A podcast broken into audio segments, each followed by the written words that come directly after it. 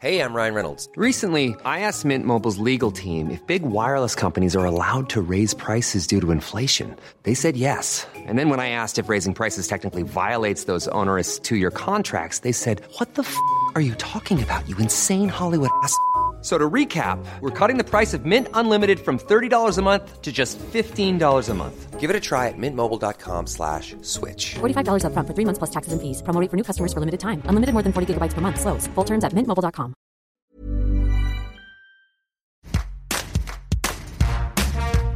Salut, c'est Anne-Laetitia Béraud. Bienvenue dans Tout s'explique, le podcast de 20 minutes où on parle de sexualité, de santé et de société.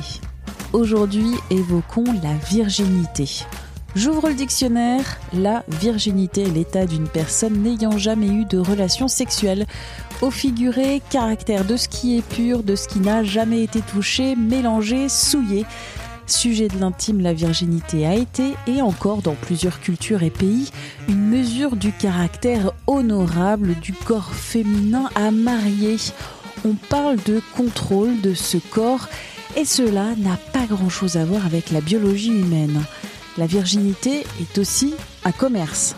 En 2018, l'Organisation mondiale de la santé a appelé à cesser la pratique de tests de virginité. Des examens qui ne reposent sur aucune base scientifique et menacent la santé des femmes, avertissait l'institution des Nations Unies. Dans cet épisode, on va donc parler de virginité avec Laurence Desjardins, sexologue. Elle a coécrit On s'explique ça, comment parler de sexualité avec son ado, avec les sexologues Isabelle Arquat et Annabelle Gauthier, un ouvrage tout juste publié aux éditions de l'Homme. Laurence Desjardins, bonjour. Comment vous présentez? Je suis sexologue, sexologue en relation d'aide.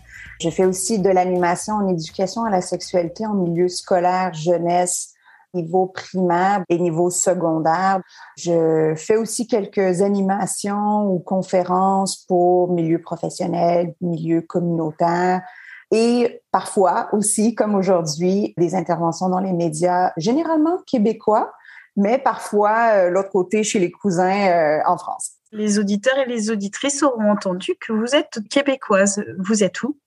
Moi, je suis à Montréal, euh, Montréal qui est une grosse métropole au Québec. La chance qu'on a au Québec, c'est d'avoir une formation complète en sexologie. Donc, la sexologie existe depuis les années 50 au Québec.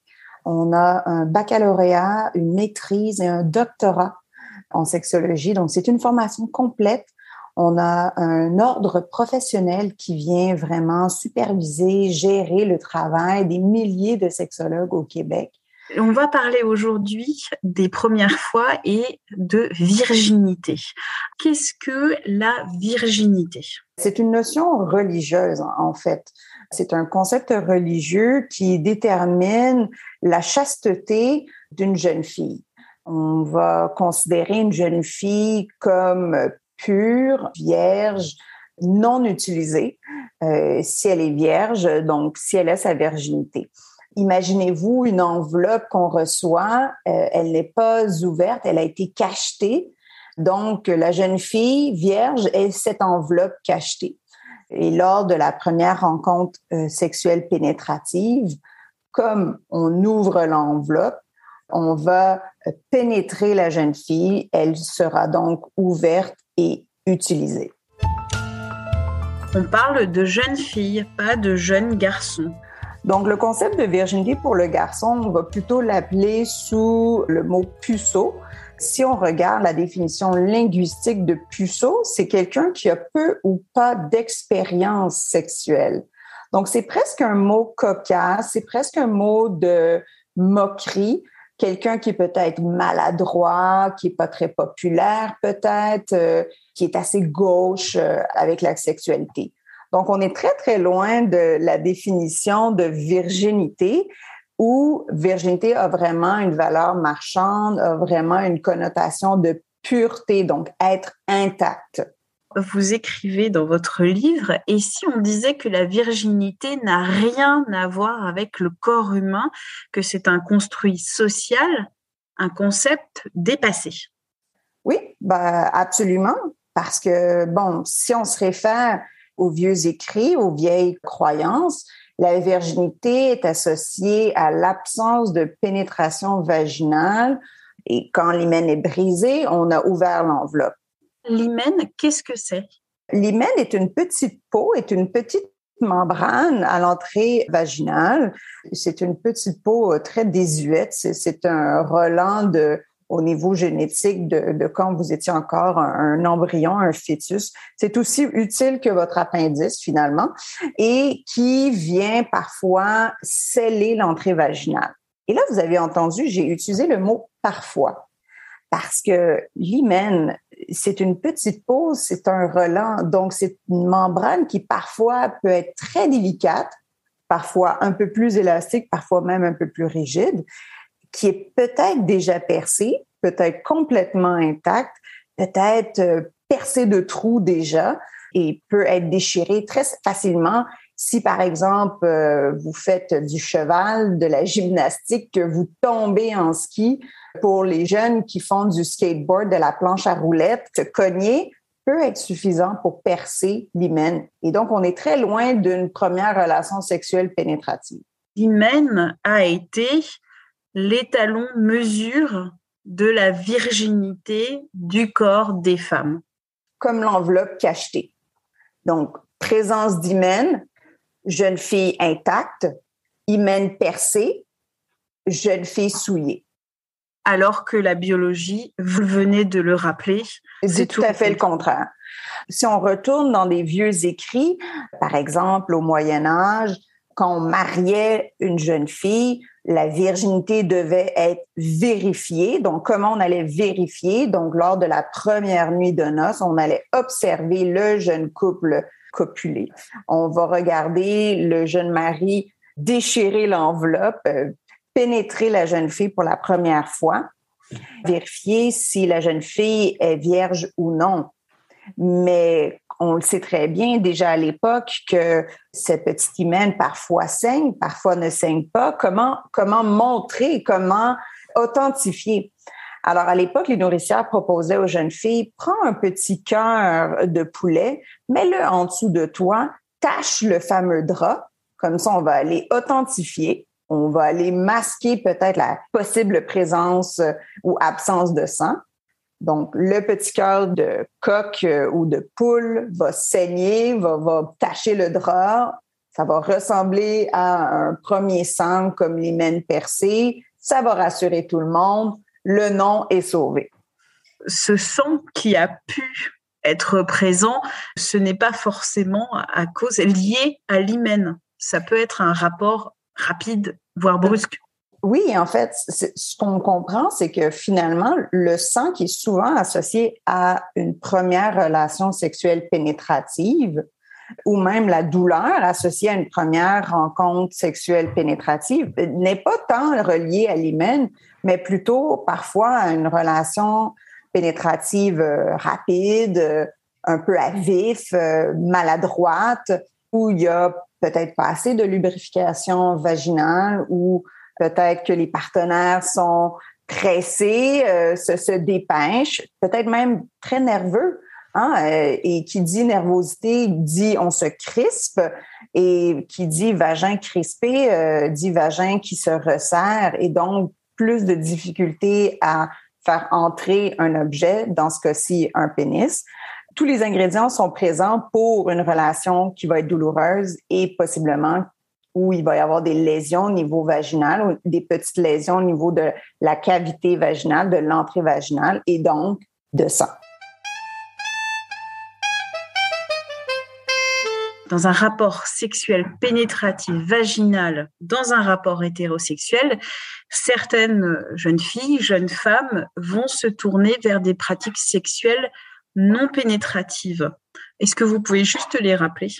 Si on considère que la virginité est une relation euh, vaginale pénétrative, et si pour nous la virginité c'est important, il faut surtout pas euh, la perdre, ben, à ce moment-là on se tourne vers tout ce qui est pas pénétratif vaginal. Donc, on parle de sexe oral, on parle de sexe anal, on parle de masturbation mutuelle ou individuelle, on parle de stimulation des seins, des fesses, peu importe. Bref, on se tourne vers tout ce qui peut nous donner une stimulation ou allumer notre imaginaire et on préserve la pénétration vaginale.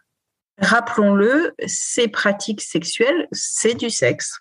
Eh bien, c'est un peu ça le problème. C'est que finalement, on fait que globalement, on parle de sexe et on s'imagine automatiquement une relation vaginale pénétrative. Faites le test. Si vous demandez à quelqu'un, pour toi, le sexe, c'est quoi? Souvent, on va dire, ben, quand tu fais l'amour, euh, quand tu baises, quand il y a une pénétration.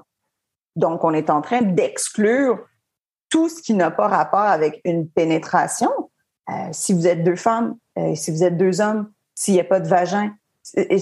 donc, on vient d'exclure un grand éventail de la sexualité humaine. Parce que vous le rappelez, l'invisibilisation des rapports sexuels chez les personnes homosexuelles, on invisibilise totalement cette partie-là de la population. Mais oui, parce que la, la sexualité queer, et quand j'utilise le mot queer, c'est le mot parapluie pour toutes les diversités sexuelles et de genre. La sexualité queer, elle est complètement effacée et taboue dans le concept de virginité, parce que le concept de virginité est un concept hétéronormatif. Certains, certaines peuvent se sentir obligés, à cause de la pression de la société, de la culture, de la religion, de se tourner vers des pratiques sexuelles qu'ils ne sont pas nécessairement prêts à réaliser. Pour certaines personnes, la virginité est encore très importante. La virginité est une réalité encore très présente dans plusieurs cultures, dans plusieurs religions. Donc, plusieurs personnes considèrent la virginité comme un état, un état réel. Régulièrement, on m'envoie des questions, des jeunes filles qui me demandent est-ce que j'ai perdu ma virginité? Alors Moi, j'ai toujours envie de leur répondre où est-ce que tu l'aurais laissé euh, en dessous de ton lit euh, On ne peut pas perdre la virginité. La virginité, c'est intangible. La virginité, c'est finalement c'est un concept monnayable. La virginité, finalement, c'est est-ce que tu es noble ou honorable? Honorable selon qui? Pourquoi? Parce que tu n'as pas utilisé cette petite chose à l'intérieur de toi qui s'appelle la sexualité. Ça fait référence au fait que finalement, une femme sexuelle, une femme sexuée, une femme qui a un plaisir sexuel, c'est quelque chose de tabou, de, à faire part, c'est quelque chose à négliger. Donc, la virginité, ça n'inclut pas la sexualité queer, ça n'inclut même pas plaisir ou l'expression de la sexualité ou du plaisir. Et donc, pour quelqu'un qui, la virginité est importante, pourrait se sentir obligé de faire d'autres pratiques pour préserver à tout prix cette virginité-là, par peur de perdre cette virginité-là, et donc pourrait euh, tenter d'autres comportements auxquels elle n'est peut-être pas prête. Vous dites qu'il n'y a pas une première fois, mais une multitude de premières fois dans la vie. Oui, parce que imaginez-vous la pression que vous allez mettre sur cette dite fameuse première fois qui devrait être avec une personne que vous aimez, qui est importante pour vous, qui vous respecte et qui vous honore, cette personne-là qui sera toute l'importante pour vous. Mais c'est vraiment beaucoup de pression sur les épaules. Et si vous avez été agressé, est-ce que c'est ça votre première fois? Et si vous êtes victime d'inceste, est-ce que c'est ça votre première fois? Et si vous n'êtes pas amoureuse, mais vous avez envie d'explorer votre corps, ça compte pas?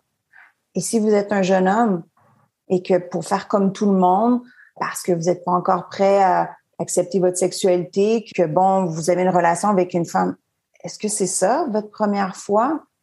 Et c'est pas la fois que vous allez pouvoir exprimer votre amour, votre intérêt avec un jeune homme qui vous plaît vraiment. Donc, pourquoi mettre autant de pression? Et puis, cette fameuse première fois, est-ce que ça compte la première fois parce que vous, vous avez posé les mains sur votre corps la première fois que vous vous êtes offert un, orgasme ou la première fois qu'un partenaire a touché vos seins ou votre corps ou, ou, vous a touché, vous a fait sentir les papillons dans le ventre?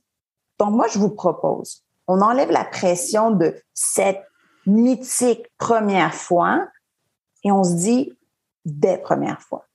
La première fois que vous avez touché votre corps, la première fois que vous avez eu un orgasme, la première fois que vous l'avez eu avec un partenaire qui vous plaisait vraiment beaucoup, la première fois que vous avez vraiment été amoureux, la première fois que vous avez fait l'amour avec un partenaire qui vous plaît dans votre orientation, ou même pour vous, auditeurs, auditrices trans, la première fois que vous avez eu un rapport dans votre vrai corps, dans votre identité qui vous appartient. La personne qui est victime d'agression sexuelle n'a pas à mettre ça comme sa première fois. Elle peut choisir sa première fois. La première fois qu'elle a choisi un comportement sexuel. Alors, dès première fois. Merci à Laurence Desjardins pour cet entretien. Tout s'explique, c'est le podcast Sexualité, Santé et Société de 20 minutes vous retrouvez sur toutes les plateformes de podcast. N'hésitez pas à vous abonner, c'est gratuit. Vous retrouverez notre cinquantaine d'épisodes déjà diffusés. Pour nous écrire, vous pouvez nous laisser des commentaires sur ces plateformes d'écoute en ligne, mais aussi utiliser l'adresse audio-20minutes.fr. On se retrouve très vite. D'ici là, bonne écoute des podcasts de 20 minutes.